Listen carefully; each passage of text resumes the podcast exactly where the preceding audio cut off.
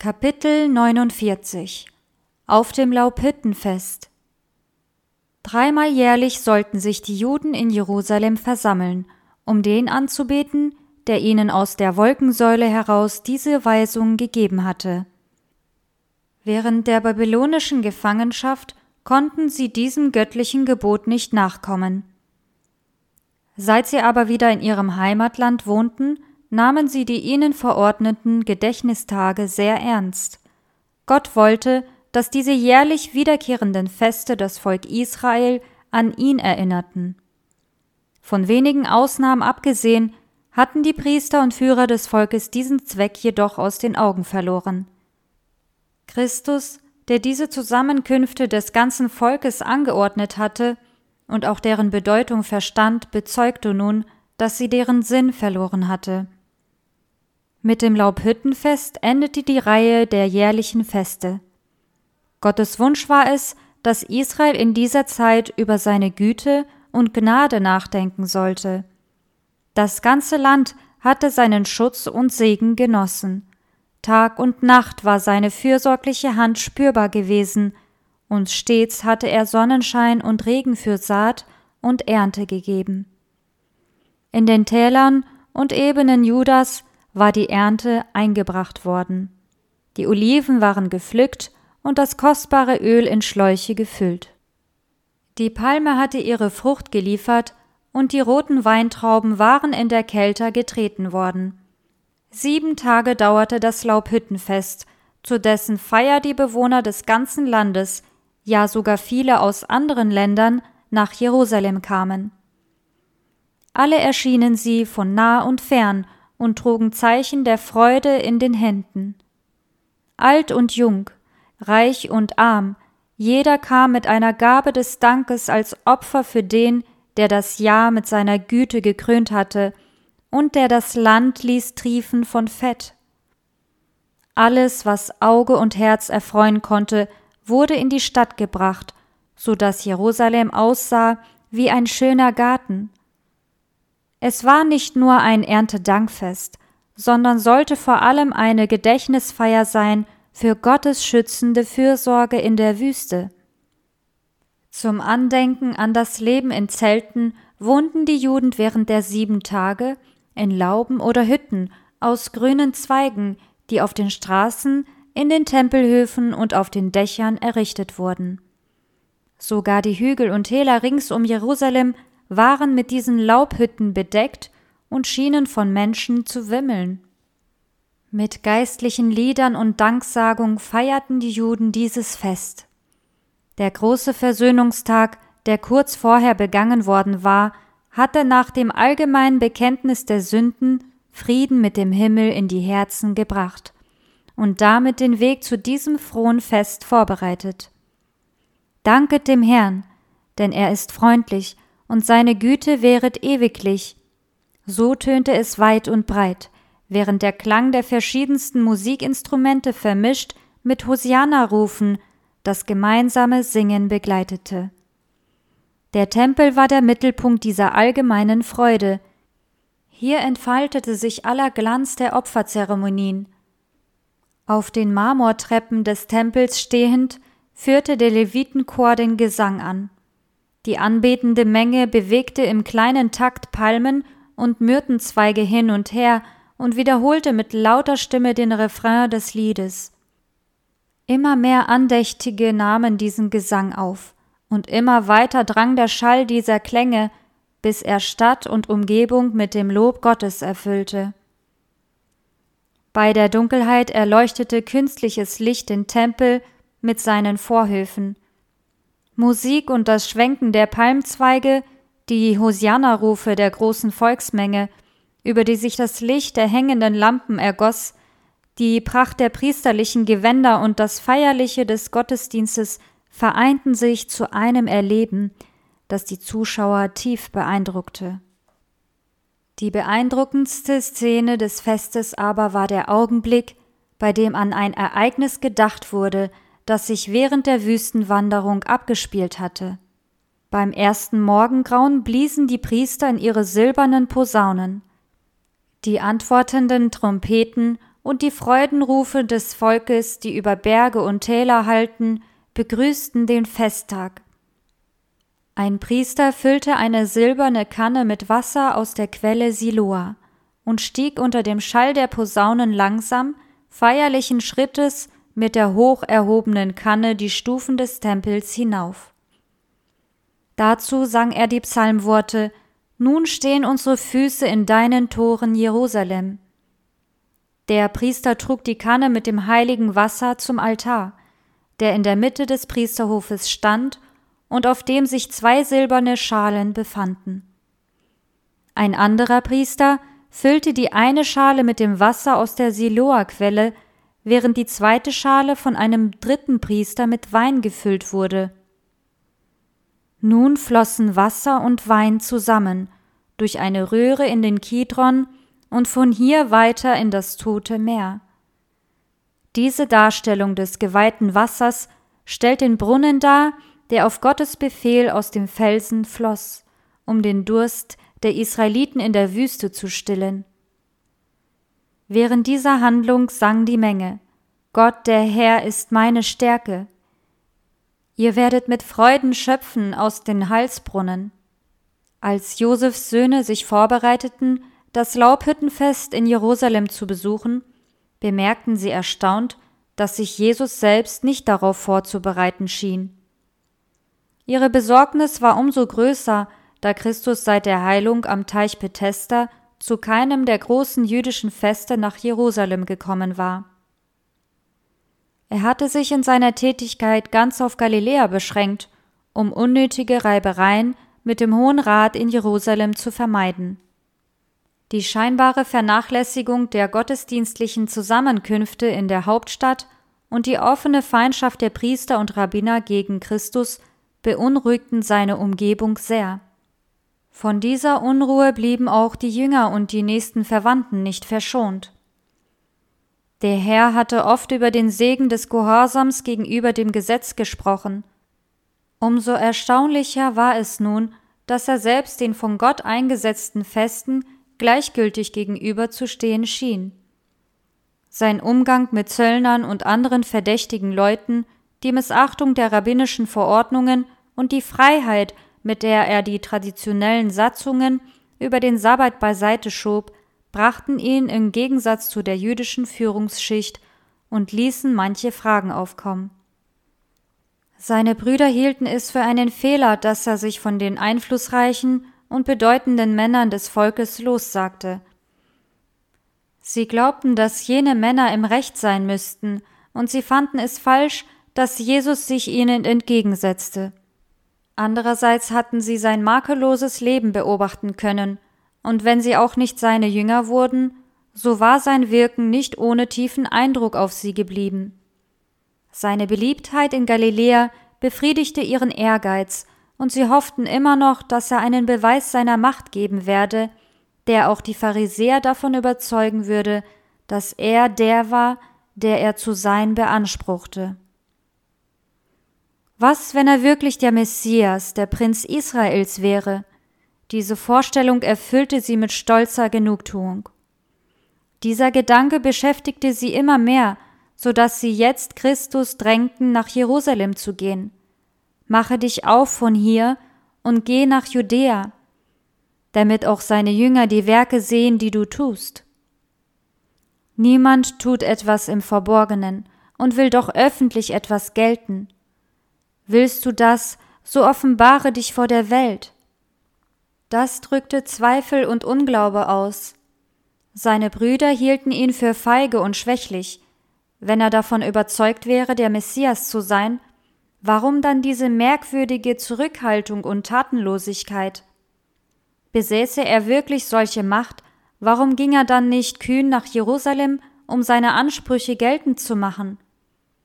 Warum vollbrachte er nicht auch in Jerusalem solche wunderbaren Werke, wie man von ihm aus Galiläa berichtete? Versteck dich nicht in einsamen Provinzen, sagten sie, sondern lass deine machtvollen Taten zum Nutzen der ungebildeten Bauern und Fischer geschehen. Stelle dich in der Hauptstadt vor, sichere dir den Beistand der Priester und Obersten und einige das Volk durch die Gründung des neuen Reiches. Die Brüder Jesu urteilten aus egoistischen Motiven heraus, die man so oft in den Herzen derer findet, die sich aus Ehrgeiz immer in den Vordergrund drängen. Dieser Geist beherrschte die Welt. Sie ärgerten sich auch darüber, dass Christus nicht einen irdischen Thron suchte, sondern sich als das Brot des Lebens bezeichnete. Sie waren sehr enttäuscht, als so viele seiner Jünger ihn deshalb verließen. Sie selbst wandten sich von ihm ab und dem, was seine Werke offenbarten, um dem Kreuz zu entfliehen. Er war der Gesandte Gottes. Da spricht Jesus zu ihnen Meine Zeit ist noch nicht da. Für euch ist die Zeit immer gelegen. Euch kann die Welt nicht hassen, mich aber hasst sie, weil ich von ihr bezeuge, dass ihr ganzes Tun böse ist. Geht ihr nun zum Fest hinauf, ich gehe zu diesem Fest nicht hinauf, weil meine Zeit noch nicht erfüllt ist. So sprach er zu ihnen und blieb in Galiläa. Seine Brüder hatten im Befehlston zu ihm gesprochen und ihm vorgeschrieben, welchen Weg er einschlagen sollte. Er jedoch ließ ihren Vorwurf auf sie zurückfallen, wobei er sie nicht seinen selbstverleugnenden Jüngern, sondern der Welt zuordnete. Euch kann die Welt nicht hassen, sagte er, mich aber hasst sie, weil ich von ihr bezeuge, dass ihr ganzes Tun böse ist. Die Welt hasst jene nicht, die eines Sinnes mit ihr sind, sondern liebt sie als ihr eigenes. Die Welt war für Christus kein Ort der Bequemlichkeit und Selbsterhöhung. Er wartete auch auf keine Gelegenheit, um von ihr Macht und Ehre zu erhaschen, sie konnte ihn nicht in dieser Weise belohnen. Die Erde war der Platz, an den Gott der Vater ihn gestellt hatte. Hier war sein Arbeitsfeld. Er war dahingegeben worden, um für die gefallenen Menschen den großen Erlösungsplan zur Ausführung zu bringen, damit die Welt das Leben haben möge. Aber er durfte den Gang der Geschehnisse, die auf ihn zueilten, nicht noch mehr beschleunigen. Jedes Ereignis seines Wirkens hatte seine bestimmte Zeit, die er geduldig abwarten musste. Er wusste wohl, dass er den Hass der ganzen Welt zu tragen hatte, und dass sein aufopferndes Ringen zum schmachvollen Tod führen würde. Aber es war nicht des Vaters Wille, sich seinen Feinden auszuliefern, bevor die Zeit dafür gekommen war. Von Jerusalem aus hatten sich Jesu Wundertaten überall im Land herumgesprochen und waren bis zu den verstreut lebenden Juden gedrungen. Obwohl er schon seit Monaten nicht mehr an den Festen teilgenommen hatte, war das Interesse an ihm nicht weniger geworden. Viele der Festbesucher, die aus allen Teilen der damaligen Welt nach Jerusalem gekommen waren, hofften fest darauf, Jesus hier zu sehen. Schon zu Beginn des Festes fragten sie nach ihm. Auch die Pharisäer und Obersten warteten auf sein Erscheinen und hofften auf eine Gelegenheit, ihn endlich verurteilen zu können. Eifrig forschten sie überall. Wo ist der? Aber niemand wusste es. Viele Juden beschäftigten sich in Gedanken unaufhörlich mit Jesus. Nur die Furcht vor den Priestern und Obersten hinderten sie, ihn als den Messias anzuerkennen und sich zu ihm zu bekennen. Heimlich unterhielt man sich über ihn, und während viele ihn als den von Gott Gesandten verteidigten, prangerten ihn andere als Betrüger an. Inzwischen war Jesus in aller Stille nach Jerusalem gekommen, er hatte einsame Wege ausgewählt, um den zahllosen Reisenden zu entgehen, die von überall her zur heiligen Stadt strömten. Hätte er sich irgendeiner Karawane angeschlossen, wäre die allgemeine Aufmerksamkeit bei seinem Einzug in die Stadt zu groß gewesen. Er aber wusste, dass eine für ihn veranstaltete Kundgebung des Volkes der Obrigkeit den erwünschten Anlass gegeben hätte, gegen ihn einzuschreiten. Um dies zu vermeiden, hatte er einen einsamen Reiseweg gewählt. Mitten in der Festwoche, als die Aufregung wegen seiner Person den Höhepunkt erreicht hatte, betrat Jesus den Tempelhof. Im Volk hatte man bereits behauptet, er wage es nicht, sich in die Gewalt der Priester und Obersten zu begeben, da er nicht zum Fest erschienen sei. Nun war man überrascht. Der Lärm des Festes verstummte.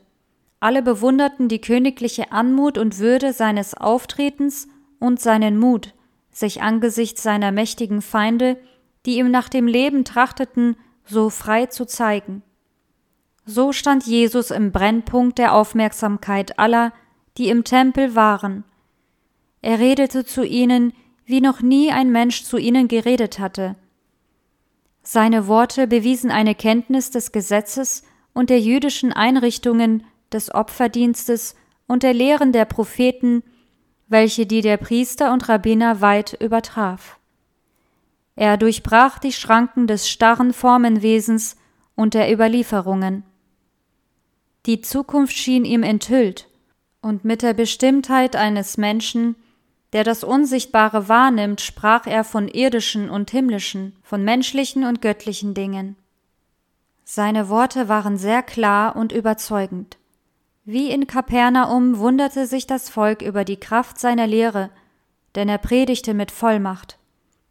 In immer wieder anderen Schilderungen warnte er seine Zuhörer vor dem Unheil, das alle jene heimsuchen würde, welche die Segnungen verwerfen, die er brachte. Dass er von Gott kam, hatte er ihnen auf jede mögliche Art bewiesen. Er hatte alles getan, um sie zur Reue zu bewegen. Er wäre nicht von seinem eigenen Volk verworfen und umgebracht worden, wenn er es vor der Schuld einer solchen Tat hätte bewahren können. Alle wunderten sich über seine tiefe Kenntnis des Gesetzes und der Propheten. Man fragte sich, wie kann dieser die Schrift verstehen, wenn er es doch nicht gelernt hat? Bisher wurde niemand als Religionslehrer anerkannt und geachtet, der nicht die Schule der Rabbiner besucht hatte. Darum waren auch Johannes der Täufer und Jesus als Unwissende abgetan worden. Alle, die diese beiden jedoch hörten, waren erstaunt über deren Schriftkenntnis, die sie auf keiner Schule erworben hatten. Menschen waren nicht ihre Lehrer gewesen, sondern Gott im Himmel hatte sie beide gelehrt. Von ihm hatten sie höchste Weisheit und alle Erkenntnis empfangen. Als Jesus im Tempelhof sprach, standen seine Zuhörer wie gebannt vor ihm. Selbst die eifrigsten Gegner Jesu waren machtlos, ihm zu schaden. Für den Augenblick hatten sie alles andere vergessen. Täglich lehrte der Heiland nun das Volk bis zum letzten Tag des Festes, der der höchste war. Als am Morgen dieses Tages das Volk von den anstrengenden Festlichkeiten ermüdet war, erhob Jesus seine Stimme, dass sie in alle Vorhöfe drang und rief, Wen da dürstet, der komme zu mir und trinke. Wer an mich glaubt, wie die Schrift sagt, von dessen Leib werden Ströme lebendigen Wassers fließen. Die innere Verfassung der Juden verlieh dieser Aufforderung besonderen Nachdruck. Sie waren eingebunden gewesen in die Pracht und den Glanz des Festes. Farbe und Licht hatten ihre Augen geblendet, und ihre Ohren hatten in den harmonischsten Klängen geschwelgt. Für alle war gesorgt gewesen, nur die Bedürfnisse des Geistes waren in all diesen Zeremonien zu kurz gekommen, und den Durst der Seele nach dem Ewigen hatte man nicht gestillt. Da erreichte sie die Einladung Jesu, zu ihm zu kommen und aus dem Lebensbrunnen das Wasser zu trinken, das in das ewige Leben quillt. Die Priester hatten gerade an diesem Morgen jene Handlung vorgenommen, die an das Schlagen des Felsens in der Wüste erinnerte.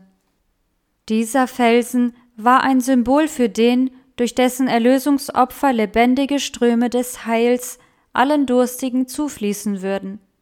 Christi Worte waren das Wasser des Lebens.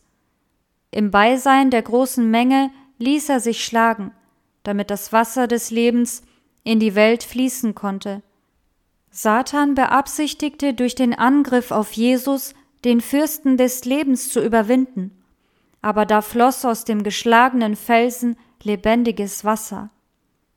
Als Jesus zu den Versammelten sprach, erschütterten sie seine Worte so sehr, dass sie wie die Samariterin ausrufen wollten Herr, gib mir solches Wasser, damit mich nicht dürstet. Der Heiland kannte die seelischen Bedürfnisse des Volkes und wusste, dass weder Pracht noch Reichtum und Ehre das Herz zufriedenstellen können. Wen da dürstet, der komme zu mir. Alle sind willkommen, ob arm oder reich, hoch oder niedrig. Bei dem Herrn sind alle gleich herzlich willkommen. Er verspricht durch sein Wort, das beladene Gemüt zu befreien, die Betrübten zu trösten und den Niedergeschlagenen und Verzweifelten neue Hoffnung zu geben. Viele seiner Jünger trauerten über enttäuschte Hoffnungen, manche trugen einen geheimen Kummer im Herzen, andere versuchten, ihr stetes Verlangen nach geistlicher Speise durch die Dinge dieser Welt und durch Ruhmsucht zu befriedigen.